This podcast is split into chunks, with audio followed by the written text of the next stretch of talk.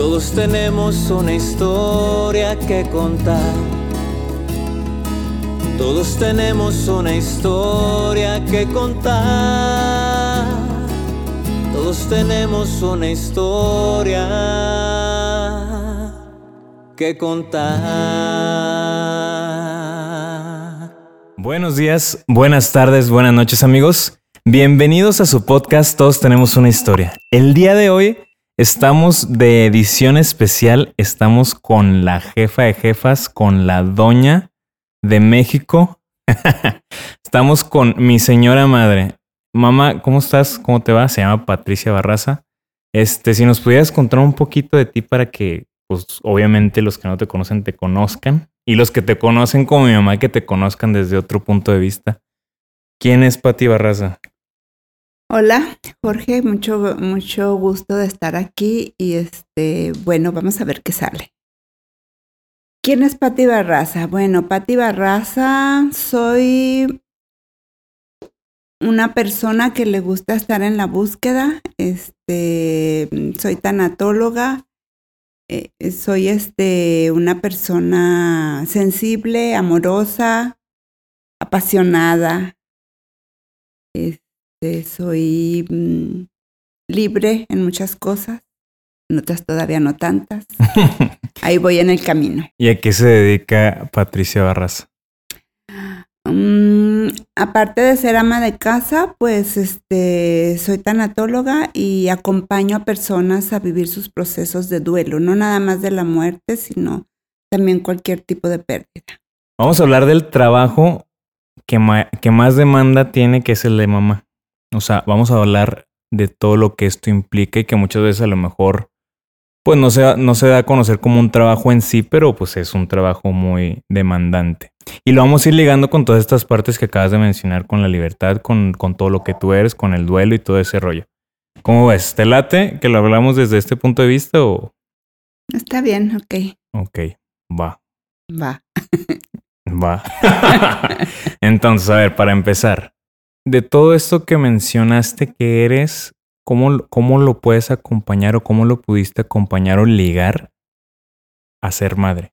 Bueno, este, el trabajo de ser madre, ser mamá, pues implica muchísimas cosas. Este, sí es una bendición muy grande que Dios, la vida, el universo nos da, nos regala, es un regalo, pero también implica desde mm, pues que hay ignorancia, hay mucha ignorancia de cómo ser mamá. No se sabe hasta que ya estás en el camino.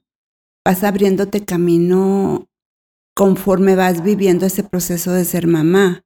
Vas este, trabajando pues desde las desveladas con tus hijos, desde mm, cómo tratarlo, desde cómo bañarlo cuando es recién nacido, este, desde cómo qué, tipo de alimento darles y sobre todo cómo educarlos, cómo poner límites.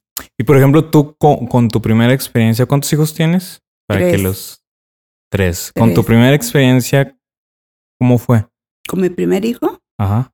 Mm, bueno, pues desde el parto fue un parto difícil. Este, mi primer embarazo, en mi primer embarazo hubo muchas cosas porque trabajaba en la sierra, soy educadora también y trabajar en la sierra y así anduve embarazada de Ray, en la lluvia, pasando muchas cosas. Este, y pues tuve que mm, venirme aquí a Libia a tener a mi bebé, a mi primer bebé aquí a Torreón con mis padres. Y pues fue una experiencia difícil porque este pues fue difícil el parto y no estaba quien me atendiera. Entonces, como que luchando que me atendieran en, el lugar donde me, me fui a, tener a mi bebé. Y luego después tuve que escoger entre mi carrera y ser mamá. ¿Y ahí cómo conjuntaste esa libertad de la que hablabas antes de ser libre?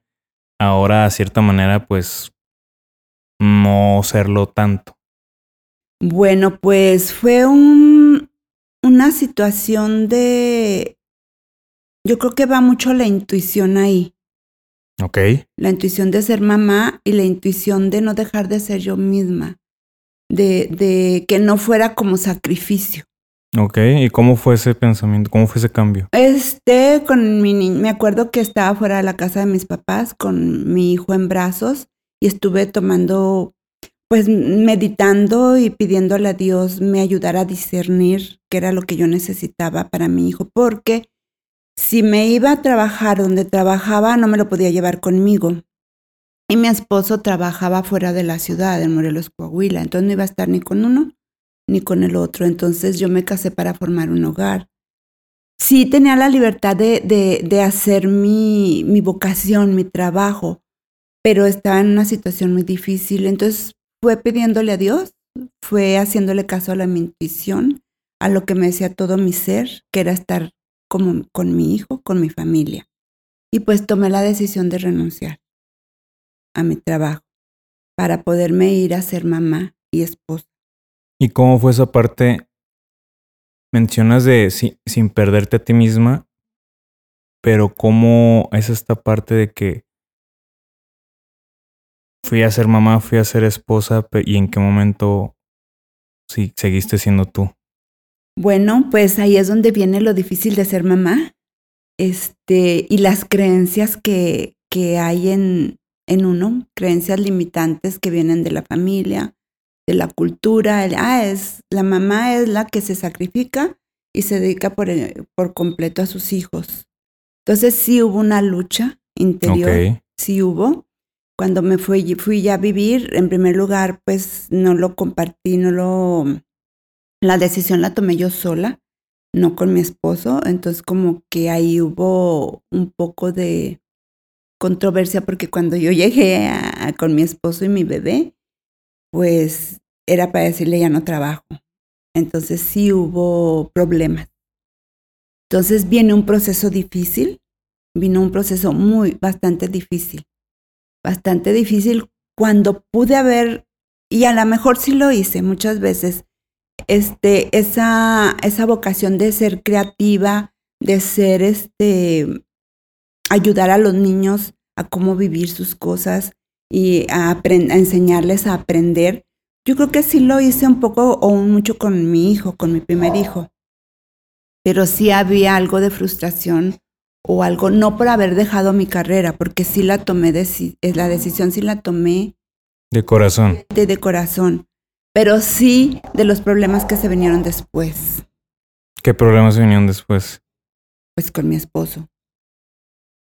Y con el estar sola, porque pues allá no había familia, dejé, y ahora lo entiendo que son duelos que tuve, fueron pérdidas, porque dejé mi carrera, pero dejé mi, mi entorno familiar, dejé muchas cosas para irme a ser mamá y papá y este esposa.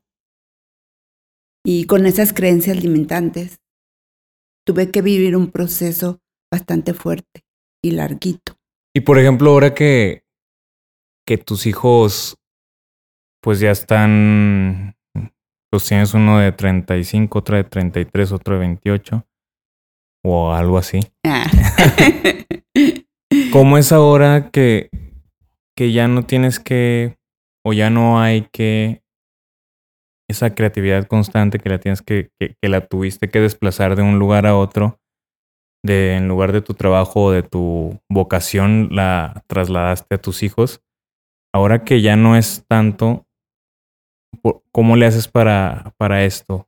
Para esta creatividad que dices, esto que eres tú, esto que lo, que hago esto y lo otro si ya no están en cierta parte, en cierta manera, contigo, en ese sentido que dices, La creatividad. no, o sea, dices, me traspola, me traspolé de, del trabajo, de mi vocación, eso que, us- que usaba acá, que era la creatividad, era esto, era lo otro, en cierta etapa lo, lo empecé a usar con mis hijos. Ahora que tus hijos, pues ya no necesitan tanto de esa parte, ¿cómo le haces para no perder esa, Creatividad. esa creatividad, esa chispa, eso que hacías en algún momento? Ah, bueno, este, pues en todo ese proceso de vida con mis otros dos hijos también hubo muchas cosas. Este, yo creo que nunca, nunca se pierde el ser mamá. Siempre vas a ser mamá. Entonces siempre va a estar la creatividad en cuanto con los hijos no se pierde. ¿Y cómo lo voy a hacer? Este, ¿qué hago? Pues he estudiado varias cosas. Todo lo enfoco en, en, en seguir siendo yo misma, en seguir trabajando conmigo. Este, con un gusto enorme he estudiado varias cosas para sacar todo eso que yo soy. Y por ejemplo, te oigo mencionar mucho que yo misma, el ser yo misma, ¿cómo sabes cuando eres tú misma? Cuando disfruto, cuando me siento plena, como cuando de biodanza, me encanta el movimiento, me encanta, era biodanza contemplativa. Eh, bueno, no existe como tal, pero la persona que me lo enseñó sí lo daba así. Entonces eran movimientos de tu ser interior. Y, y, eso lo disfrutaba muchísimo.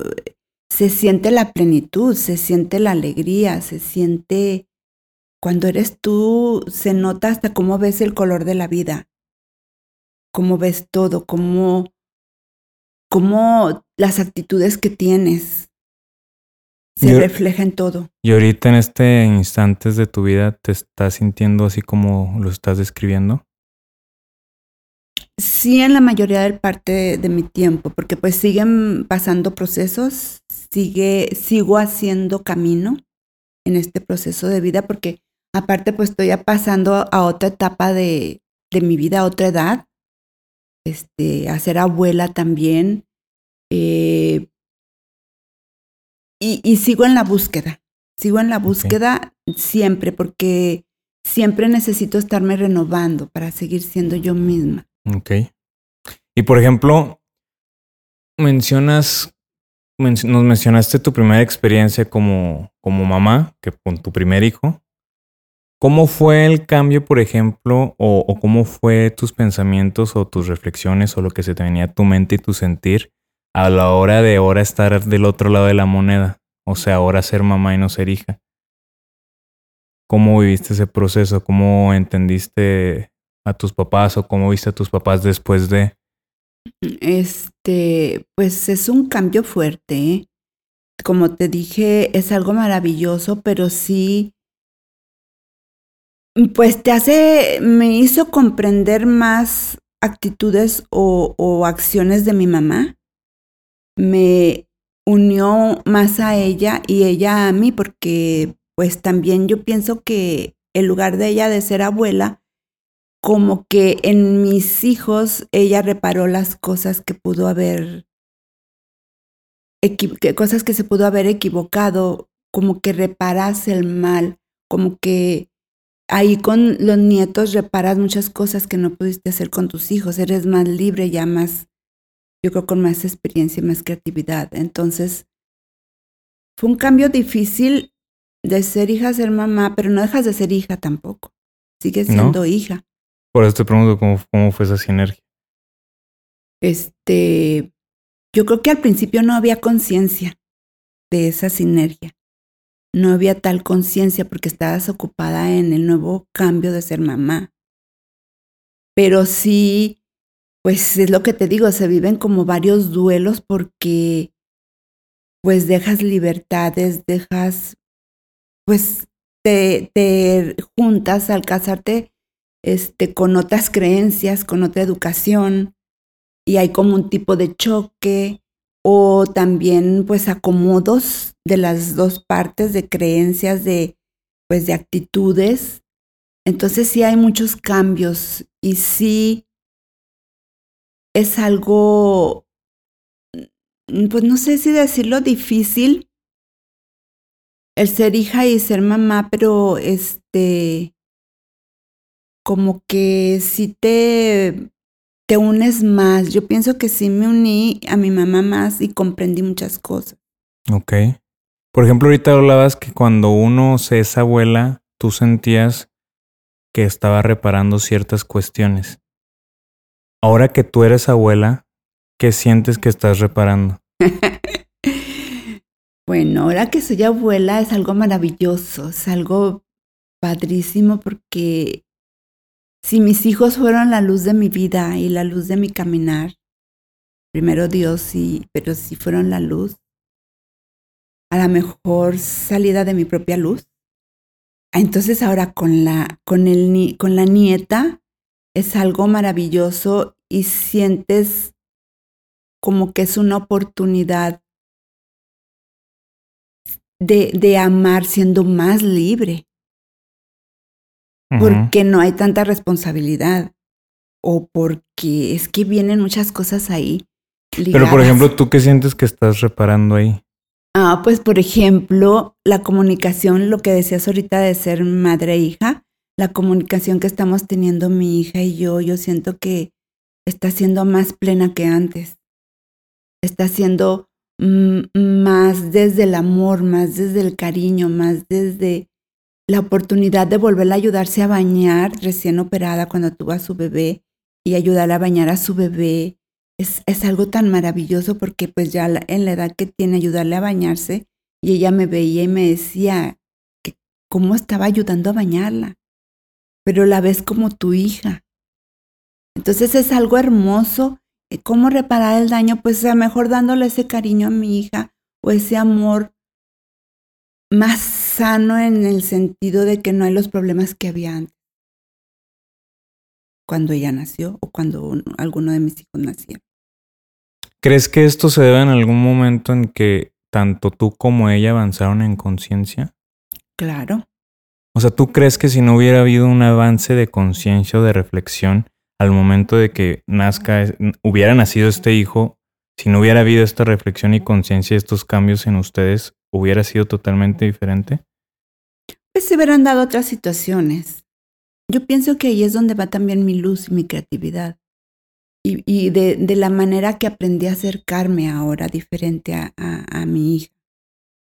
Es algo muy desde el amor, es algo muy desde la libertad, de, de, no entrometerte tanto, de dejarla libre, de hasta donde ella me lo permita. Es una libertad muy amorosa.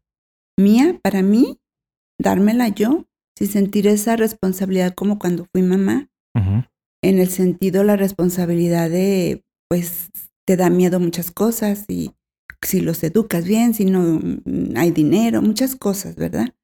Y ahora cuando ella es mamá, me causa ternura, me causa amor, me causa una enorme, ¿qué se podría decir? Conciencia de lo que yo viví a través de ella. O sea que tú me estás diciendo, según te entiendo, y hago la analogía a ver si así es como lo estás intentando decir. Cuando nace un, una persona nueva o un hijo o algo dentro de una familia, es como que naciera, haciendo la analogía, que naciera el amor y lo conocieras como que nos diera una oportunidad de amar diferente otra vez? Sí, claro. Claro, eh, eh, el nacimiento de un bebé trae consigo muchísimas cosas. Claro que depende también de las personas y la situación, pero para mí es una luz, para mí es mi pedacito de cielo y sí es una oportunidad muy grande para encontrarse uno misma. Ok. Y para encontrarme con mi hija y con mi nieta. Son unas tres generaciones. Y por ejemplo, me viene una duda. Si por ejemplo eso viene con cada nacimiento dentro de una familia y obviamente con el grado de conciencia, como dices, de cada persona, ¿cómo es que esa luz se va, se va diluyendo poco a poco? Ah, no se diluye del todo, se duerme. ¿Cómo se va durmiendo si, si conoces, por ejemplo, en tus tres nacimientos, tus tres hijos, y luego con tu, con tu nieto, cómo se fue durmiendo si con cada nacimiento era un despertar? Por las situaciones vividas, por la madurez, por, por las creencias limitantes, por la ignorancia de cómo ser mamá, por las situaciones económicas, por situaciones difíciles como el alcoholismo. Todo eso te va envolviendo en tantas cosas que te hacen salir también tus heridas, las heridas de la niñez. Y, aparte que vas comprendiendo lo que fue tu mamá y los errores que pudo haber cometido, también salen las cosas tuyas.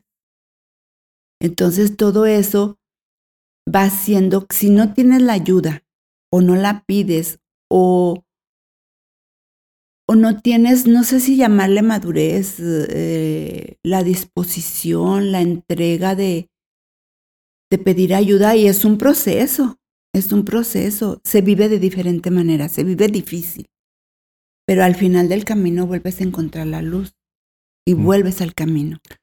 Desde la Patti que eres hoy en día, ¿qué harías desde esta conciencia y de esta madurez para que esta luz que estás recibiendo ahorita con esta nueva bebé no se duerma?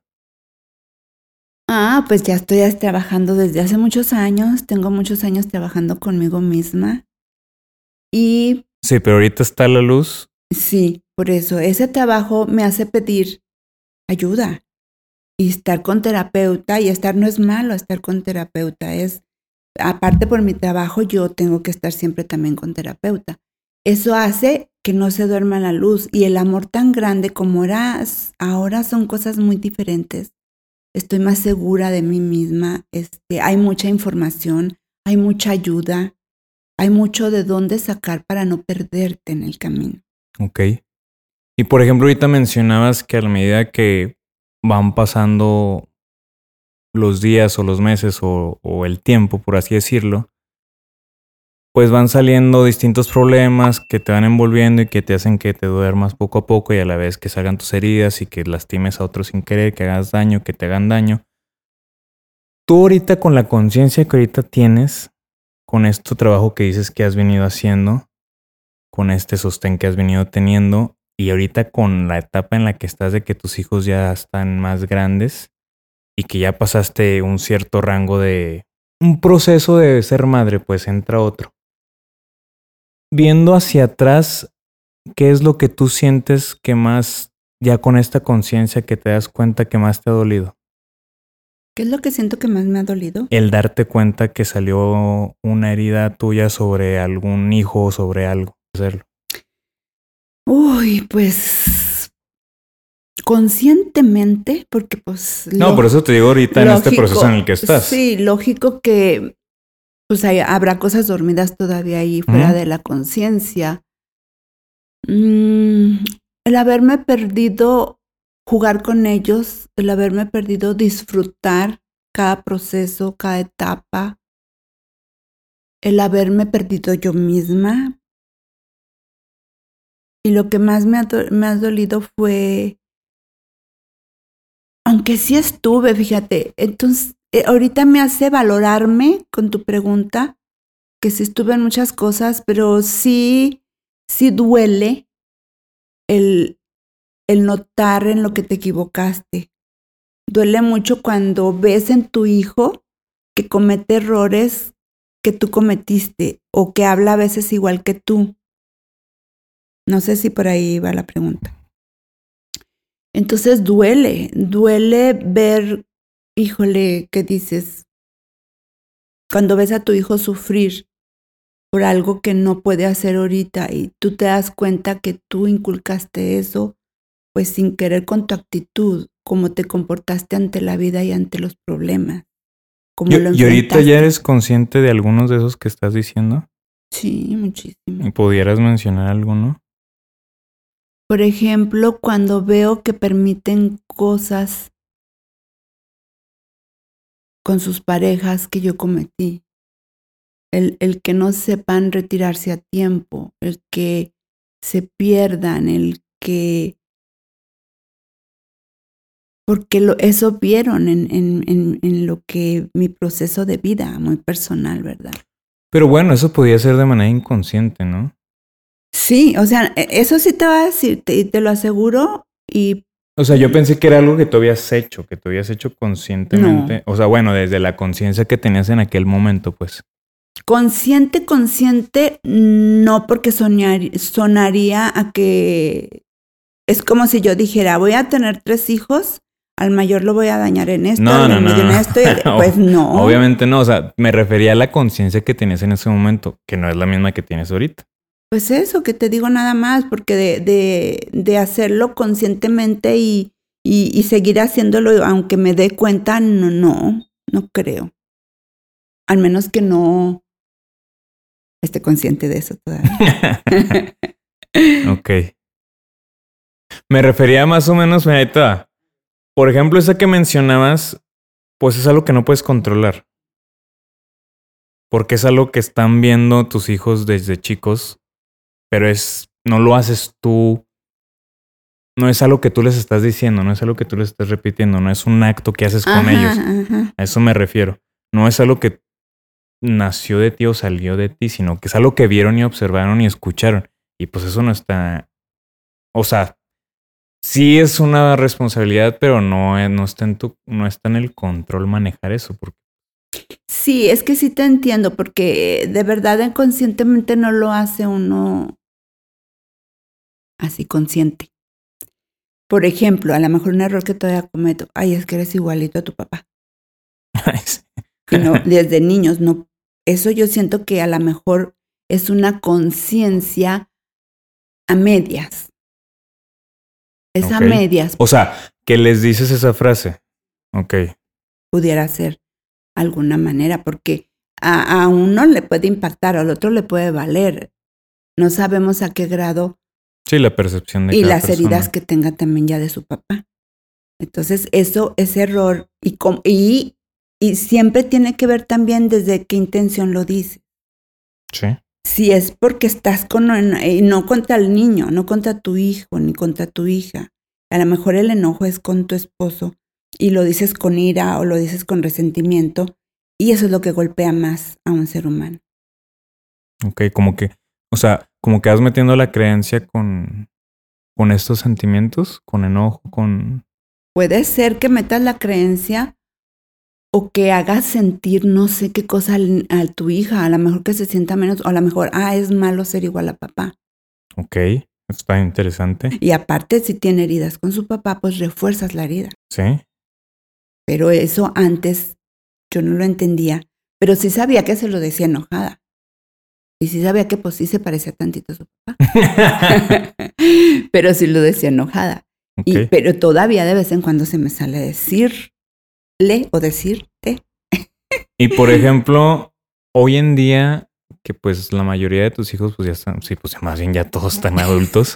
o sea, ya que todos están adultos y en esta versión pues con más conciencia y con más reflexión y con más responsabilidades y con otra visión de la vida de la que teníamos de chiquitos, pero aún, aún así tenemos las heridas de cuando estamos chiquitos. O sea, estamos como que conectados con el adulto que somos, pero estamos conectados con esta línea de heridas que nos lleva a la niñez todavía. O sea, como que siento que están en el mismo rango.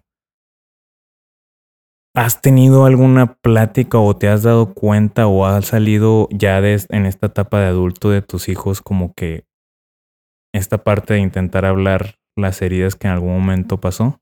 Sí. Digo, porque también es parte y es la parte a lo mejor fuerte de ser mamá, que como dices, no hay manual para hacerlo y uno lo hace lo mejor que puede y cuando llega el momento de pues ya están todos adultos y te das cuenta más de frente lo que pasó. ¿Cómo ha pasado esta situación con tus hijos? Algunas veces ha sido como muy confrontativo y, y otras veces ha sido de hablar como experiencia vivida de los errores cometidos. Pero ¿cómo es para ti el, el darte cuenta de esta parte? A veces duele bastante y, a veces es liberador también. El poderlo hablar con la persona que lastimaste sin querer por tu proceso de vida te libera. Sin tener el control, sin querer tener el control de los resultados, de si te perdonan o no te perdonan. Que sería manipular, ¿no? Mm, no, es no precisamente manipular, mire, si se da mediante una experiencia, por ejemplo, ahora con mi hija, que es mamá, se han dado varias pláticas sobre cosas que, que, que ella no se siente apoyada y muchas cosas. Este, ahí yo he tenido la oportunidad de decirle, hija, bueno, a lo mejor fueron cosas que yo hice, pero sí te amo y te quiero mucho y ahorita estoy aquí contigo. Quizás no lo estuve en aquel momento, o quizás no los tuve como tú lo necesitabas y yo estuve de otra manera. ¿Mm? Este, pero ahorita estoy y te amo y te quiero y, y se hace una comprensión y yo me, me siento liberada. Sí hay un poco de dolor porque te das cuenta, pero también es padrísimo reconocerlo. Ahora, pues también da un poco de miedo porque no sabes la reacción. A lo mejor tú esperas que haya una comu- comunicación plena, pero ¿qué tal que sale el niño herido de la No, otra pues si persona? está muy lastimado se va a enojar. Ajá. Entonces, a mí ahorita me ha tocado esa parte con mi hija, por ejemplo, que no ha sido tan confrontativa. Pero tengo otro hijo que ha sido muy confrontativo toda la vida. Entonces, este, ha sido difícil y desgastante cuando salen las heridas que yo o, los dos como padres, mi esposo y yo lo hicimos. Le hicimos daño de alguna manera.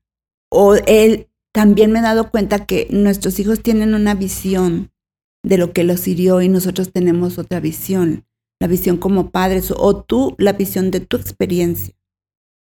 Y eso también te das cuenta de, híjole, ¿a qué horas él lo vio de esa manera? Entonces, sí hay movimientos fuertes, pero aunque sea confrontativo, este, bueno, a mí, gracias a Dios, me ha tocado, espero, este, que, que sí se, como que se alinean cosas, se arreglan cosas interiormente.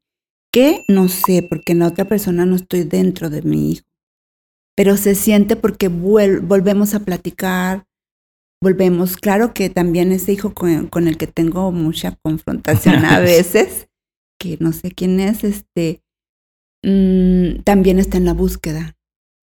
Y también hablamos en, mucho, en muchas cosas el mismo idioma. Pero duele de todas maneras, pero a la- es cansado en cuanto pasa la crisis. Pasas la línea esa, es muy delgadita, es una línea muy delgadita pero sí tiene que ver si tú eres tan honesta, si eres tan sincera en lo que estás diciendo, pero también siempre hay un riesgo de cómo reacciona tu hijo. Y hasta dónde lo vas a dejar tú.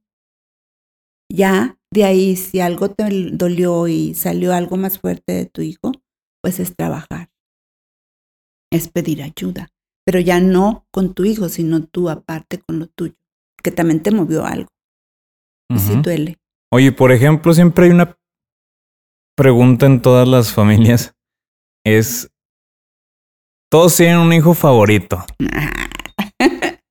¿Cuál, Eh, cuál es el, el- el tuyo de los tres? No hay favoritos. Para mí, no. Mira, te voy a explicar algo.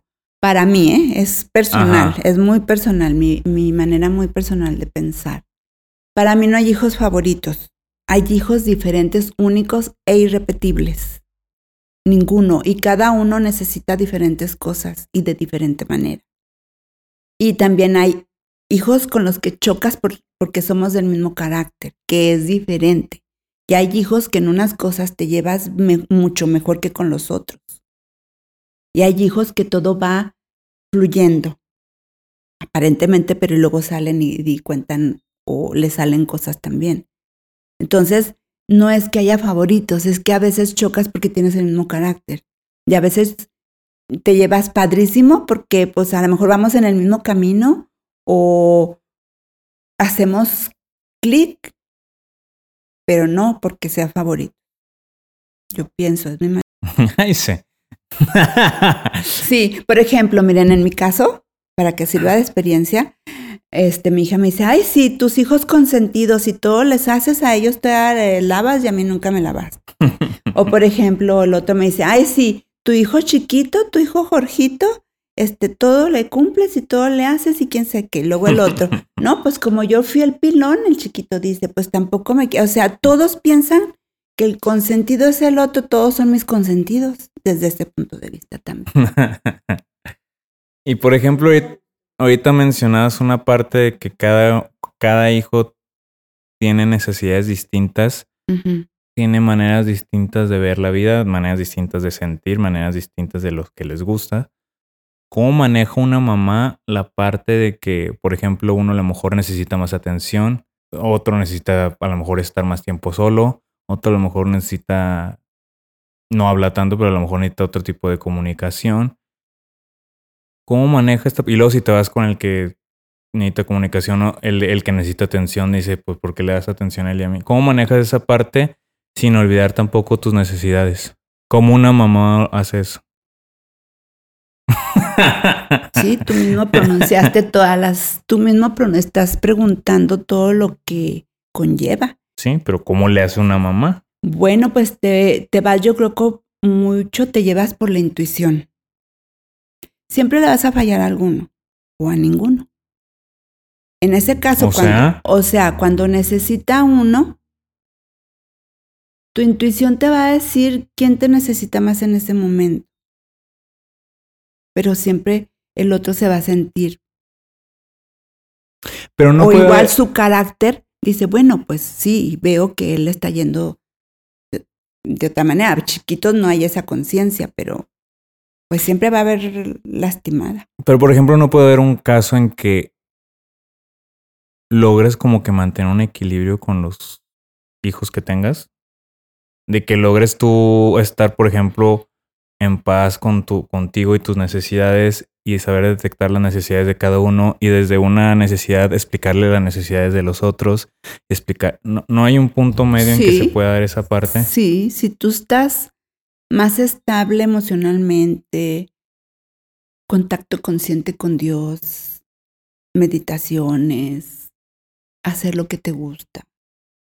Si tú estás bien contigo mismo, puede darse la intuición de saber cómo llegar con cada hijo, pero no al mismo tiempo. A veces sí, a veces sí porque fluyes en la vida y tus hijos también están fluyendo se, hace esa conexión cuando sus hijos también están fluyendo, cada quien en su camino y en su vida, cuando están haciendo lo que les gusta.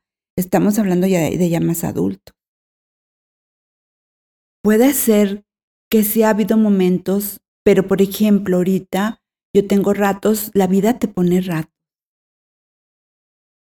De a veces estar a solas con uno, a veces estar a solas con el otro y tener un momento con el otro. Ahí es donde sí se hace esa sinergia o esa contacto, ese estar, Y por ejemplo, acompañar. Y por ejemplo, ¿cómo se podría aprovechar de que esos momentos a solas con cada uno de manera a lo mejor ecológico, sabia o más consciente? De explicarle a lo mejor las necesidades del- de sus hermanos desde la conciencia que tú tienes para ver un todo como mamá, o como un ver, ver el campo del juego completo. Porque muchas veces a lo mejor se cae, o he escuchado, he visto que se cae en que estás en un momento a solas con alguien y llegas a quejarte a lo mejor de, de, de un hijo, o de la pareja o de otro. Y a lo mejor ahí se llega a, conflictuar esa parte. Sí, sí, es una línea muy delgada esa. Me río porque pues yo lo viví como hija eso y sí te llega a separar como hermanos. De cuando te quejas con el otro, de lo que está haciendo el otro, sí. Y quizás lo traes a lo mejor arraigado, eso también. Es que tiene que ver mucho tus heridas. Es cierto, es cierto que pasa eso. Por eso es una línea muy delgadita al querer hablar con uno de tus hijos y explicarle lo de los otros. Porque también puede ser que la, eh, el hijo que al que le estás explicando eso no lo tome como que tú quieres explicarle, lo toma como que le estás haciendo, Como que le estás hablando del otro. como que lo estás justificando. Es, es algo tan íntimo, tan personal, tan que es con una de- delicadeza y una gentileza que se tiene que tratar eso para no caer en estar como chismeando del otro. Y por ejemplo, tú que acabas de mencionar que lo aconteciste y que eso que aconteciste con tu mamá o con tu familia ha logrado ciertas separaciones con tus hermanas y que ahora los, lo puedes vivir en cierta parte con tus hijos, ¿cómo recomendarías tú viviendo ya de, de ciertas partes, viviendo la separación que pueda o, o, no pudo haberse dado con tus hermanas o la relación que se pudo haber dado de esta manera por, por tu mamá o por mi abuelita. Y ahora viviéndolo de esta manera como mamá, ¿cómo recomendarías que se toque esos temas? Es muy personal. Ajá. Es mucho, muy personal de cómo cada quien lleve la comunicación con sus hijos. Y tiene que ver mucho lo de las heridas, te digo, porque si salen. Tiene que ver mucho si tú tengas con quién platicar de lo tuyo. Si tú tienes con quién platicar de tus cosas, de tus resentimientos, de tu, lo que ves en un hijo, lo que ves en otro hijo, no, cae, no caes tan fácilmente en, en, o en querer justificar o en querer a los hijos o que los otros crean que los estás justificando. Puede ser puede ser que de esa manera el tú tener con quien hablar de lo tuyo, o sea, de ayuda, hablo de algún tipo de ayuda, ya sea de grupo, ya sea de terapia, ya sea psicólogo, lo que necesite cada persona. Puede ser que de esa manera no caigas tanto, porque de niño, de niños yo creo que comete mucho uno ese error. Ok. Y es un error también muy profundo. O sea que tú recomiendas o dices que entre más sano esté una persona, entre más se dedique a sanar estas heridas, entre más se dedique a ver en su interior, entre más tenga este proceso de, de cambio, de introspección, va a lograr transmitir esa misma sanación a sus hijos de esta manera?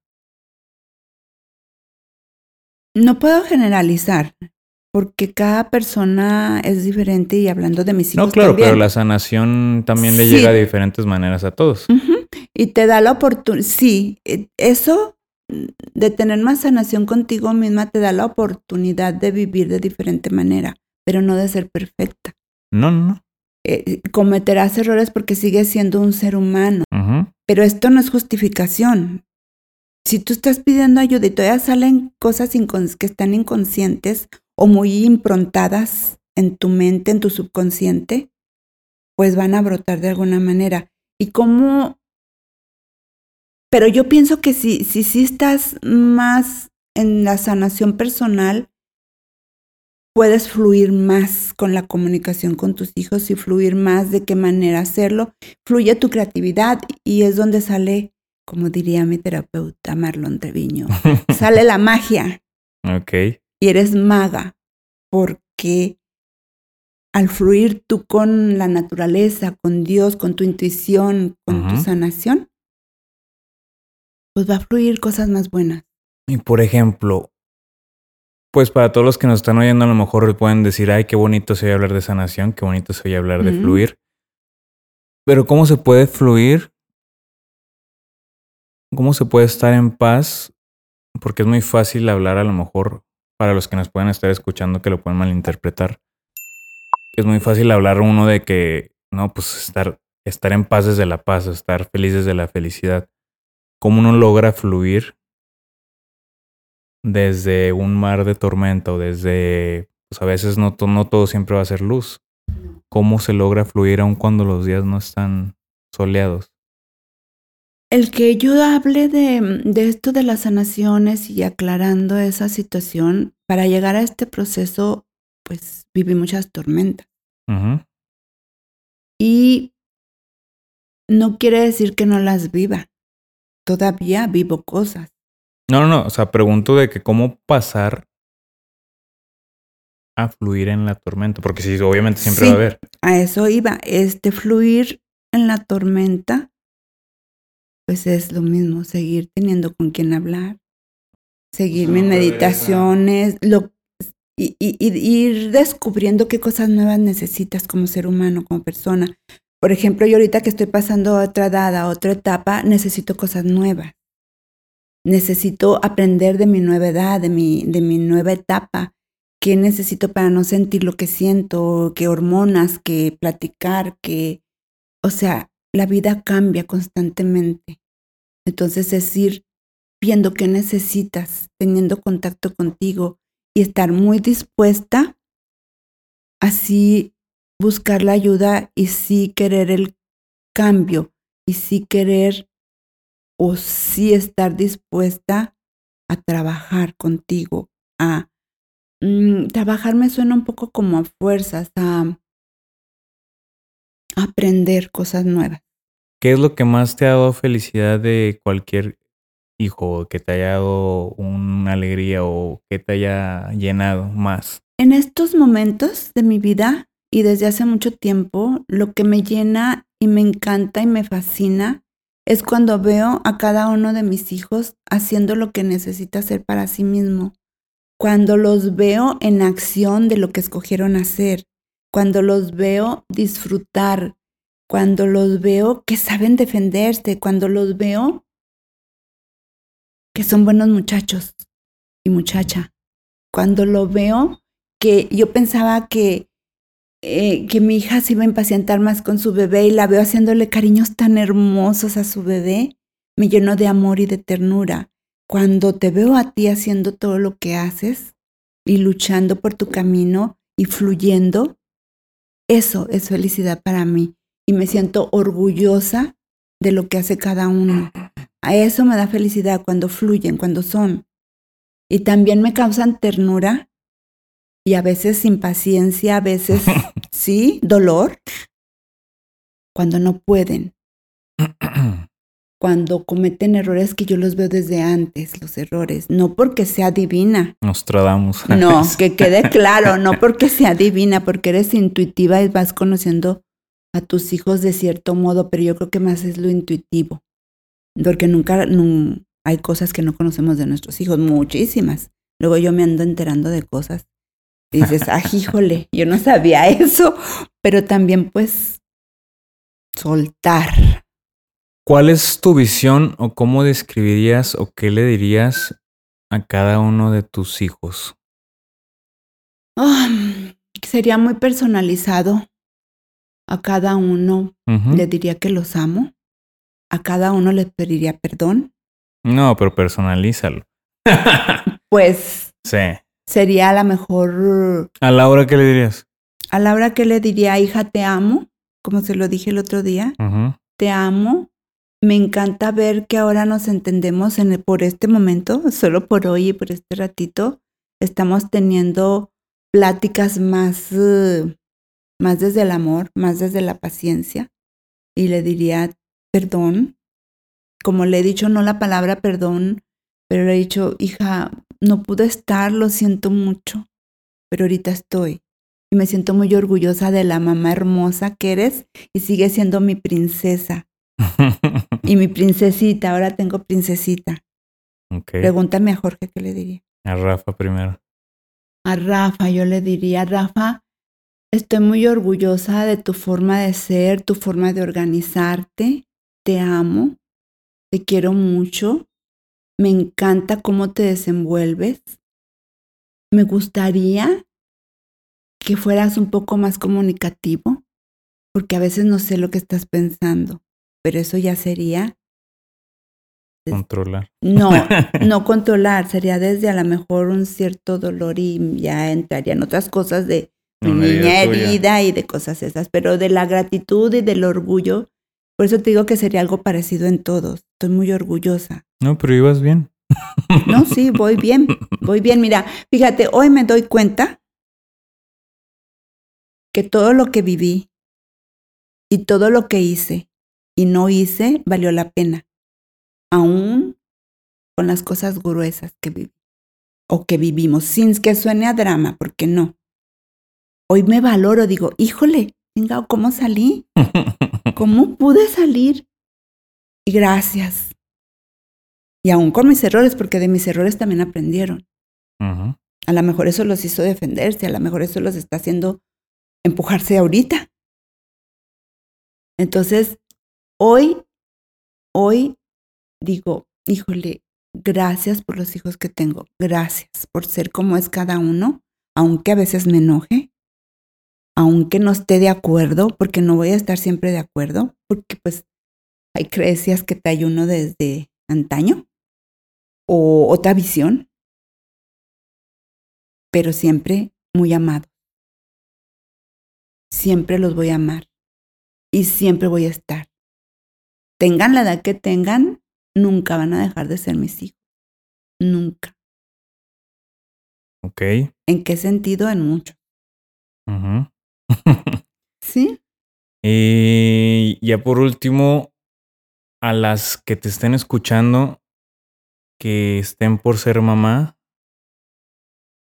en cualquiera de las formas en que pueda darse, en cualquiera de las situaciones que pueda darse, en cualquiera de los contextos que pudiera darse esta nueva aventura, este nuevo proceso de vida, teniendo en cuenta todos estos contextos y teniendo en cuenta este nuevo proceso al que van a entrar, algunas pueden estar asustadas, algunas, qué sé yo.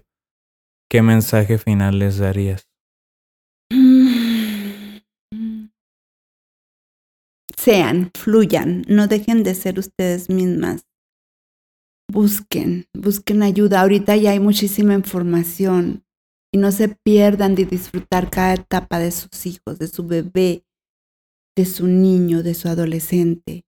Pero si ustedes están bien, todo fluirá. No digo que no va a haber problemas ni tropiezos, pero un bebé, al menos en mí, fue la luz en mi camino.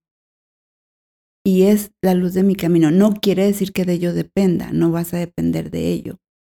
Pero sí son mucha motivación en tu vida. Ámalos, quiérelos, pero ámate primero a ti mismo. Y aquellas que les da pavor el ser mamás. Pues busquen quien los acompañe en el sentido de su proceso de vida. Busquen con quién hablar.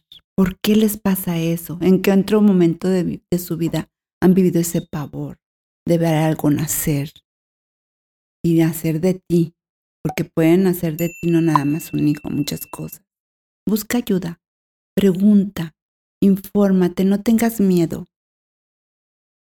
Busca con quién platicar, no estás sola. Aparentemente uno cree que estás sola, pero no estás. Busca para que puedas, si ya estás embarazada, busca ayuda para que puedas disfrutar y vivir ese embarazo y ese parto y ese nacimiento de tu hermoso bebé. Busca con quién platicar. Pues yo también quisiera aprovechar para agradecerte todas las, pues eres de las personas que siempre me ha apoyado, que siempre ha estado ahí, que cuando he llorado has estado ahí conmigo, me has, explicado, como dices, los procesos de la vida que a veces a lo mejor en mis edades anteriores no entendía y a lo mejor va a haber cosas que en mis edades futuras tampoco voy a entender, que a lo mejor tú ya comprendes, porque son procesos que a lo mejor yo todavía no entro. Te agradezco también porque aún con en tus posibilidades te, abres a compartir poco de lo, mucho de lo poco que tienes y eso pues se agradece mucho y te lo agradezco porque sin ti no, no pudiera ser gran parte de lo que he hecho hoy en día de mis proyectos. Y también agradezco tus, tus creencias y tus miedos y tus heridas y todo eso, porque a través de eso yo también he logrado salir adelante. ¿Por qué? Porque pues a través de eso uno no quiere ver o repetir o, o cargar con cosas que no le corresponden. Y a través de eso yo busqué y me comprendí y me logré encontrar a mí mismo a través de las heridas y creencias tuyas y de mi papá. Y por eso yo también agradezco eso, porque si no hubiera presentado esa situación, no me hubiera buscado mi, no me hubiera buscado a mí mismo, no me hubiera encontrado y no me hubiera dado cuenta que esas cosas no me corresponden y no son mías. Entonces también te agradezco esa parte porque esa parte también me ayudó a, a volar, a crecer, a aventurarme, a saltar y creer en mí. Porque eso que hablas de, de fluir y creer en ti, pues es lo que yo estoy experimentando hoy en día. Me estoy lanzando al vacío, pero tengo una confianza plena en mí. Y eso ha venido de todo este proceso que he vivido. Y fue muchas, muchas gracias a ti. Entonces te quiero agradecer, quiero mucho y pues ojalá la vida me alcance para devolverte poquito de lo mucho que me has dado. Entonces, sí, espero en Dios que sí. Y pues muchas gracias por habernos acompañado en este programa. Muchas gracias, Jorge, este, por haber- haberme invitado a tu programa. Este, sí estaba un poco nerviosa, este, porque sé las preguntas que haces. Ay, sí, no. También te amo mucho, hijo. Muchas gracias por ser como eres. Siempre has sido muy confrontativo y siempre has sido muy atrevido y, y cada susto que hemos vivido, pero siempre has ido buscando ser tú, que al final de cuentas es lo que importa. Muchas gracias porque también yo he aprendido mucho de ti.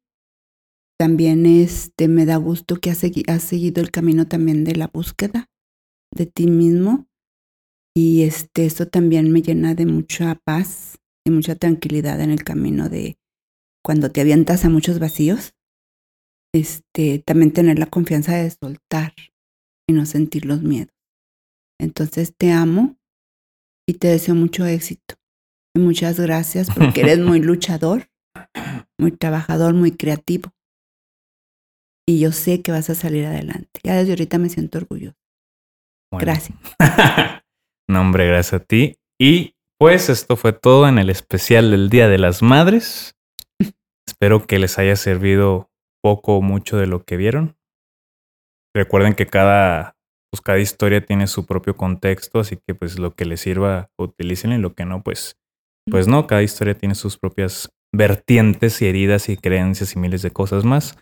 Pero recuerden que todos tenemos una historia que contar.